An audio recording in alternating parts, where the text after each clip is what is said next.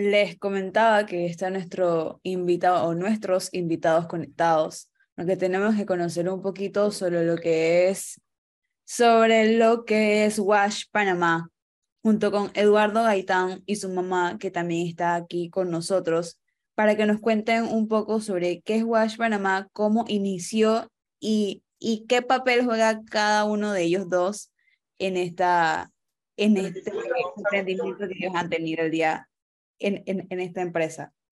Eduardo, buenas tardes, ¿cómo te encuentras? ¿Qué tal? Muy buenas tardes, Melissa, profesor Edwin, gracias por la oportunidad. Nos encontramos, bueno, mi mamá y yo juntos. Eh, de verdad, muchas gracias por esto.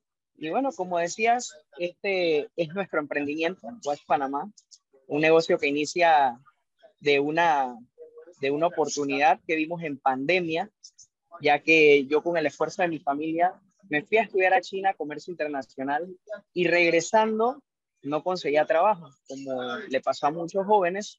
En pandemia no había nada. Entonces, uno de estos días, yo le digo a mi mamá, después de estar mucho tiempo quieta en casa, ¿qué opinas si yo me pongo a limpiar casas? Y así fue como inició todo. Mi mamá me dijo, bueno, hijo, te apoyo, vamos. Y agarré y compré una moto de estas de, de pizzero, que pertenecía a un ex eh, eh, repartidor de pizzas. Y lo que hice fue que la modifiqué. Entre mi mamá y yo le construimos una cajita de madera atrás, pequeñita, y eh, ahí metía los utensilios y salía a limpiar casas por todo San Miguelito. Esos fueron los comienzos de Wash Panamá. Lo que ustedes están viendo hoy en día, pues ya es el, fruto de, de, ese esfuerzo, el fruto de, de muchas horas de dedicación, de, de mucho sacrificio noches sin dormir, estar arreglando equipos. Nosotros comenzamos trabajando con muchos equipos de segunda. Entonces, creo que como toda empresa en crecimiento o que, o que consigue formalizarse, pues también tenemos un deber con la comunidad. Pero Eduardo, de, Eduardo, ¿sí? una curiosidad. Lo que comenzó con una, una moto de pizzero y unas máquinas de segunda, ¿en sí. qué ha derivado hoy en día? Bueno, eh, ha derivado hoy en día en que ya, ya no tenemos equipos de segunda. Nosotros ahora contamos con un camión con tres colaboradores que nos ayudan en nuestras funciones y eh, pues Wash Panamá hoy en día es una empresa formal que pagó impuestos por primera vez este año y eso fue algo que también lo hice en compañía de mi mamá. Eh, creo que hace como unas tres semanas, una cosa así, fuimos a la caja de ahorro a presentar nuestra, nuestro pago por la declaración de, renta en la DGI. Entonces, ha derivado en eso, en una oportunidad que también le hemos dado a otros chicos que al igual que yo, pues necesitaban de un trabajo, necesitaban de esa fuente de empleo, necesitaban quizás una esperanza, porque es muy triste estar preparado, haberse sacrificado estudiando y que después todo este sacrificio no se vea digamos, recompensado, por lo menos que tú sientas que lo que, lo que tanto te costó, ahora vale algo. Entonces, ¿Y qué es lo que limpian? ¿Qué es lo que limpian? Porque en una casa hay muchas cosas que limpiar. Bueno, nosotros nos enfocamos en dos cosas. En lo que es hidrolavado a presión, que esto es limpiezas despachadas, todos los exteriores, y nuestro fuerte en pulimiento de pisos, pulimiento de pisos de mármol, de granito, pulimiento de pisos de concreto. Y bueno, esas son nuestras, nuestros servicios principales. Limpiezas de fachadas, pulimientos de pisos para bodegas. Y bueno, ya tenemos clientes comerciales, clientes industriales. Y es por eso que ustedes el día de hoy nos han invitado a conversar, porque nos vieron probablemente en redes sociales limpiando paradas de bus, limpiando Eduardo, espacios públicos. ¿Sí? Eh, me, queda en la, me quedó en la memoria que dijiste que fue la primera vez que pagaron impuestos, es decir, que ya ustedes no son están en, en las pequeñas en, en pequeña empresa porque pagan impuestos, ¿no? Sí, bueno, o sea, pagamos está, impuestos como... O sea, que están yo, generando. Claro, como, como cualquier eh, microempresario o persona independiente, creo que es una buena recomendación siempre el formalizar sus negocios. No, claro, pero te digo es que tú pagas impuesto a partir de X determinada cantidad de dinero que recaudas. Sí, sí, sí, así es, así es. Y bueno, después de cierto límite, entonces se empieza a pagar lo que es el ITBMS claro. y una serie de cosas. que exige la, la ley. Entonces nosotros eh, fuimos a cumplir con ese deber por primera vez este año. Nosotros empezamos Watch Panamá en el 2021. Y tú comentaste también que estudiaste negocios internacionales, pero ahora te dedicas a esto. ¿Tú estabas preparado? ¿Sabías cómo, cómo hacer este tipo de, de limpiezas? No, realmente no. Nunca incluso pensaba que iba a llegar a ser un negocio eh, rentable. No era algo que yo tenía tan planificado. Simplemente se dio la oportunidad y yo tenía muchas ganas. Así que lo aprendí por YouTube, lo aprendí por Google, me metí en foros. Eh, incluso hoy en día tengo buenas amistades de México, de Estados Unidos, eh, de otros países que me apoyan mucho con estos temas y me apoyaron mucho en los inicios. Entonces, creo que siempre hay gente dispuesta a ayudarte y tengo que agradecer eso, que hubo esa cooperación para ayudarme a crecer y conseguir, digamos, esas habilidades que yo no tenía, porque nunca me había dedicado, sí, el entrenamiento, nunca nos habíamos dedicado a algo como esto. Es como atreverse a hacer algo diferente, aprovechando las oportunidades en tiempos difíciles. Correcto. Pero claro, a eso iba casualmente, que ustedes vieron, tanto tu mamá como tú, Eduardo, vieron una oportunidad, un negocio que parecía que no estaba, no había mercado, o no había eh, ofertas, en el sentido de que ustedes suplieron algo que en el mercado eh, parecía que estaba demandando, porque lo que vi el otro día casualmente sí los vi, en el caso mío lo vi a través de las redes sociales, limpiando las, las, las paradas y las aceras de, no sé si era el Dorado o algo así parecido, pero los vi entonces, eh, es decir, que aprovecharon una muy buena oportunidad que había en, en, el ambiente de, de, demanda, ¿no?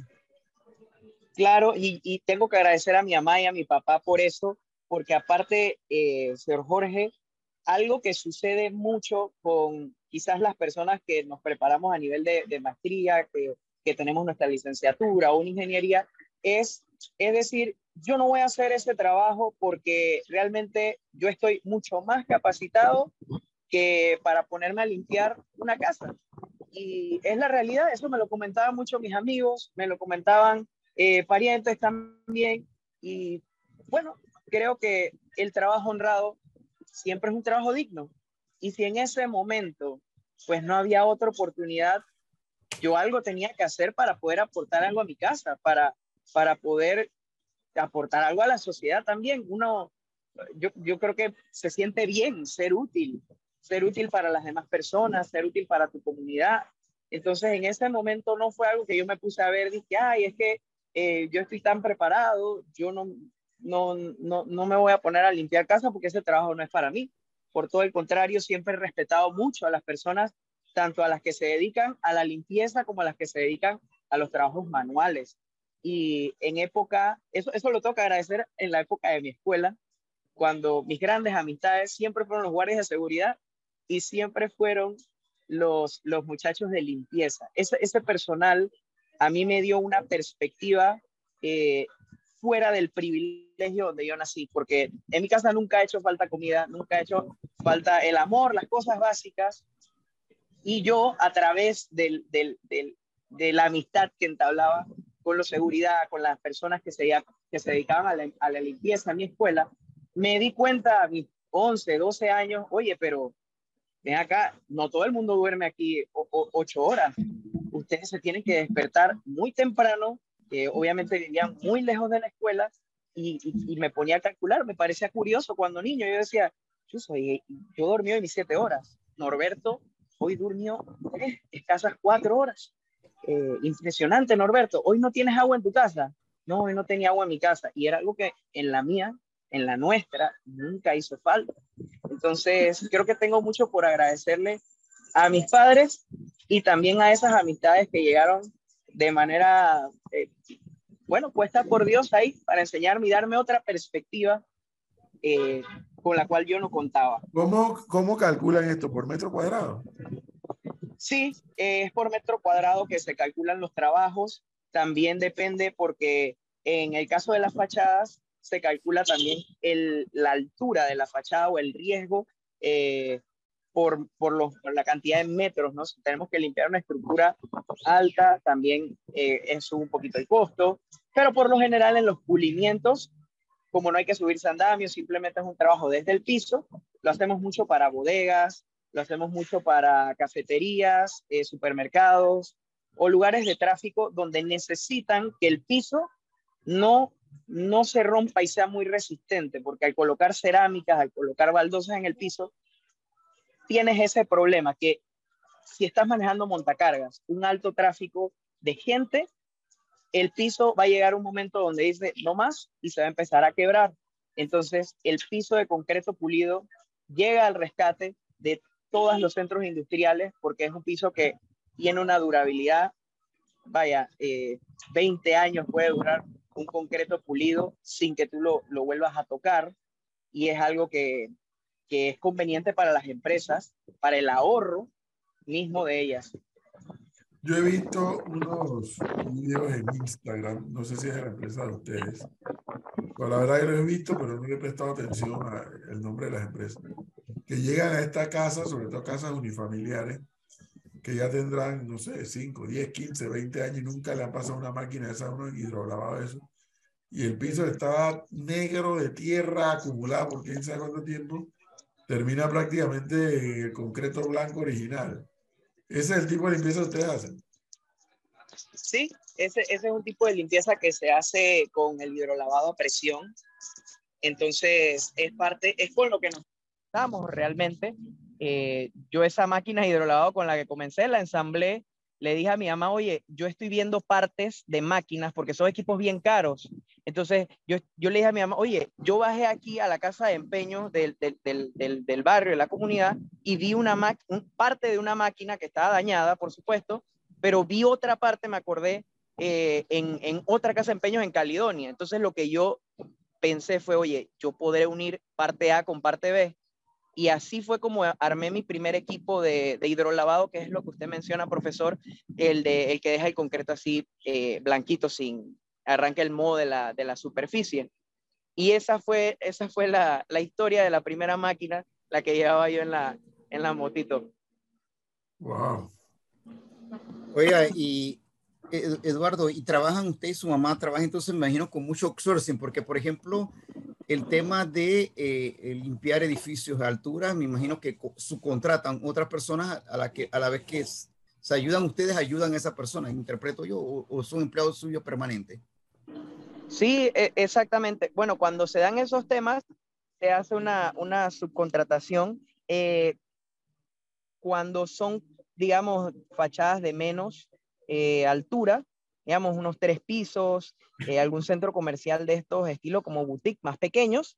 En ese caso los hacemos nosotros mismos y, y, y de esa forma también pues nos apoyamos en personas que sean mucho más o tengan mucha más experiencia, ¿no? Le dice en trabajos de altura, sí, que a, ellos le llaman, tiene mucho riesgo, le llaman a veces hasta, hasta hombres araña, esos que se, que se ponen a limpiar los vidrios en las grandes edificaciones ahí en calle 50. Oye, Eduardo, ¿y cómo fue a usted a China? Cuénteme esa parte. ¿Cómo fue a dar a China? ¿Cómo fue a dar a China? ¿No lo, ¿No lo escuchamos? ¿Cómo fue a dar a China? Ah, ¿cómo fue a dar a China? Bueno, eso fue un esfuerzo familiar que hicimos eh, por el 2018. Yo estaba buscando una maestría y también estaba buscando aprender un nuevo idioma. Entonces empecé a dar cursos aquí en Panamá de, chino mandarín para prepararme para esa aventura, que bueno, no sabíamos al final si se iba a dar o no, pero bueno, gracias a Dios en, ese justo instante eh, mi mamá se estaba jubilando y me apoyó también. Por eso es que siempre digo, tengo que darle muchas gracias a, mis papás porque mi, mi, mamá, con el esfuerzo de toda una vida de trabajar, me costeó ese, esa ida a China. Entonces, eh, como hijos, tenemos que honrar ese esfuerzo, ¿sabes? Y, y, gracias a ellos fui a dar a China, allá tuve muchas amistades también muy internacionales. Eh, yo creo que el que menos sabía idiomas, cantidad de idiomas era yo. Habían, habían chicos que eran impresionantes, habían ocho, seis, siete idiomas. Una cuestión, wow, Qué bueno. Pero, pero, pero, pero, una cosa, pero ¿sabes mandarín? Español y sabes inglés también.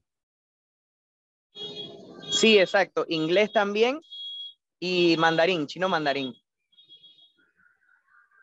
¿Y de qué escuela tuviste el bachillerato? Mi escuela fue The Oxford School en Transísmica. Ajá, la que, está, la que está enfrente de la SAI.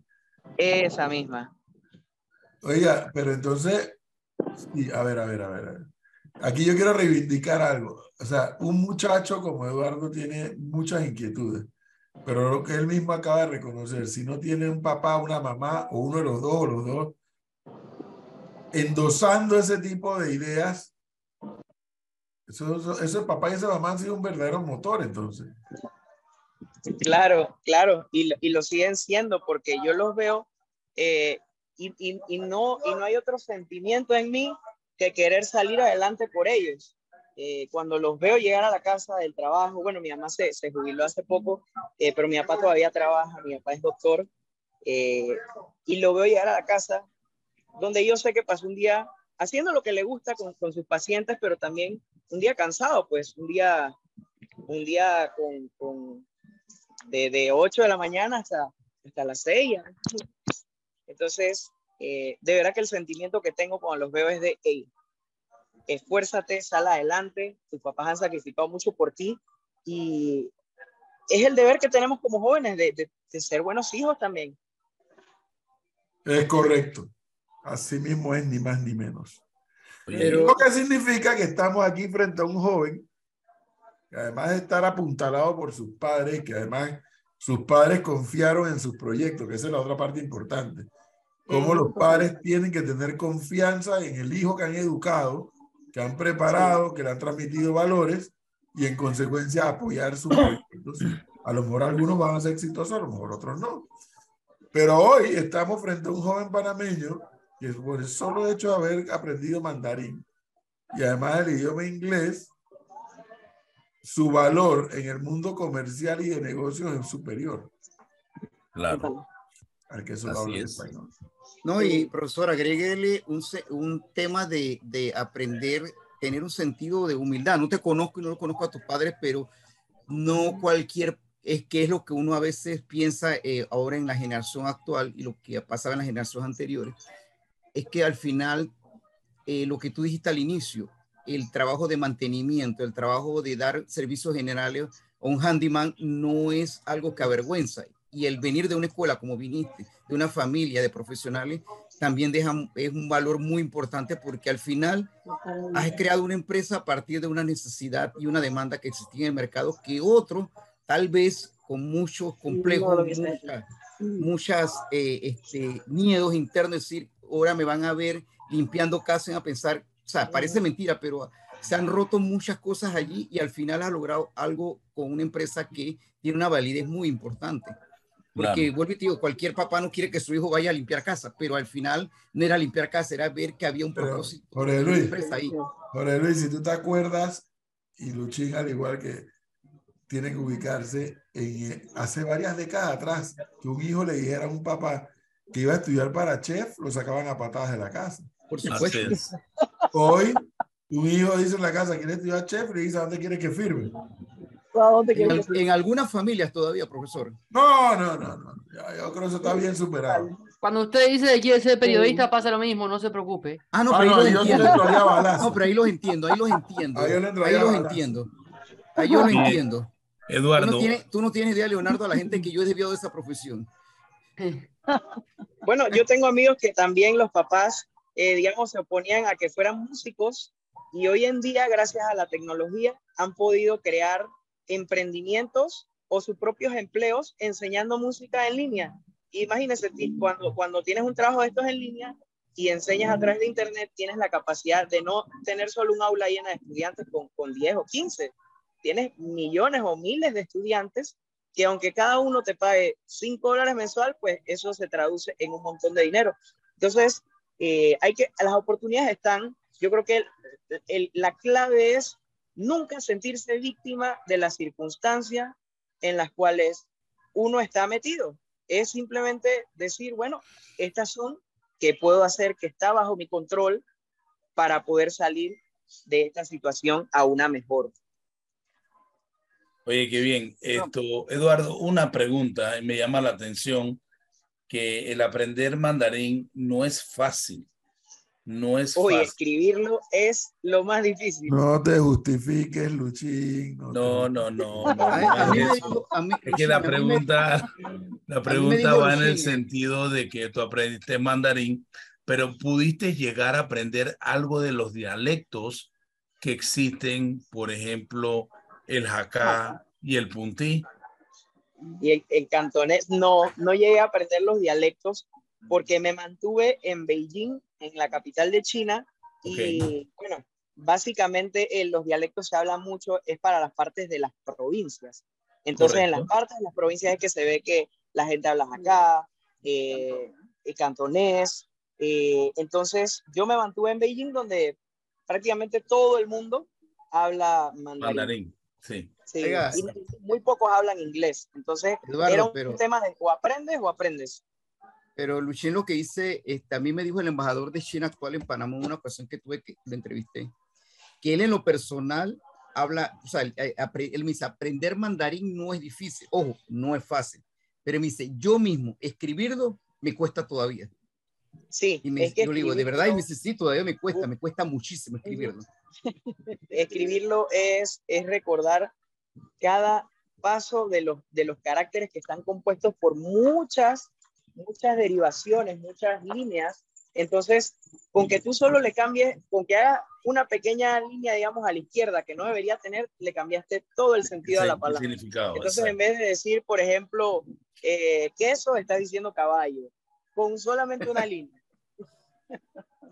Eduardo, una pregunta. Y, y si, si tú eres una persona que quiere emprender esa aventura, eh, X persona que te está escuchando, te está viendo en este momento, y quiere emprender esa aventura sin haber hecho lo que tú hiciste, prepararte en mandarín antes de ir, ¿crees que puede hacerlo? Sí, Claro que ¿Podría sí, hacerlo? claro que sí. Mire, el, el ser humano tiene una capacidad de adaptación increíble y yo no dudo que una persona con voluntad y con, una, y con un buen motivo, con un buen motor, pueda llegar a conseguir aprenderlo allá mismo, porque es que es un tema de supervivencia. Claro, pero es que tú me gente- dices que allá no hablan inglés. Entonces, eh, eh, ok, imagínate, no hablan español, no hablan inglés, ¿cómo te vas a entender por señas?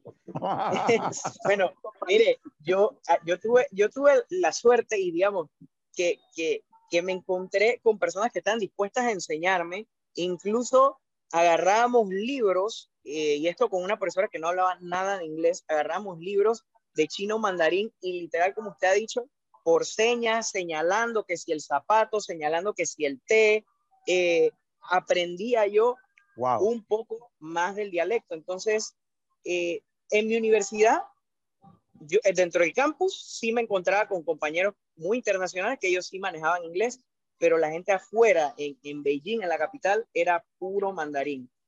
Y la otra cosa que es importante es perder la pena, porque hay mucha gente que tampoco le gusta eh, practicar su inglés, porque le dice, chus, es que me da un poco de pena porque no pronuncio bien y después la gente se ríe de mí. No se preocupen que la gente siempre se va a reír de ustedes, lo hagan bien o lo hagan mal. Siempre va a haber alguien que va a comentar algo bueno o malo. Entonces, a esas opiniones simplemente uno no les sí. hace caso y listo. Eso es lo que yo digo a Luchín, Eduardo. ¿Cómo que no Sí, sabe chino? practíquelo. ¿Cómo que no sabe mandarín? ¿Qué le Hay que practicarlo. Hay que Ah, practicar. ah, imagínate pero que yo déjame vaya, practicar. Imagínate que yo vaya y te pida un seikao o sikao, ¿no? Son dos Ah. cosas completamente distintas. Mira, Luchín, loro viejo no da la pata. Loro viejo no da la pata. Pero quiere decir que nos gana todo porque al menos se ve la diferencia entre un término y el otro. Así. Hay que preguntarle qué significa seikao y sikao.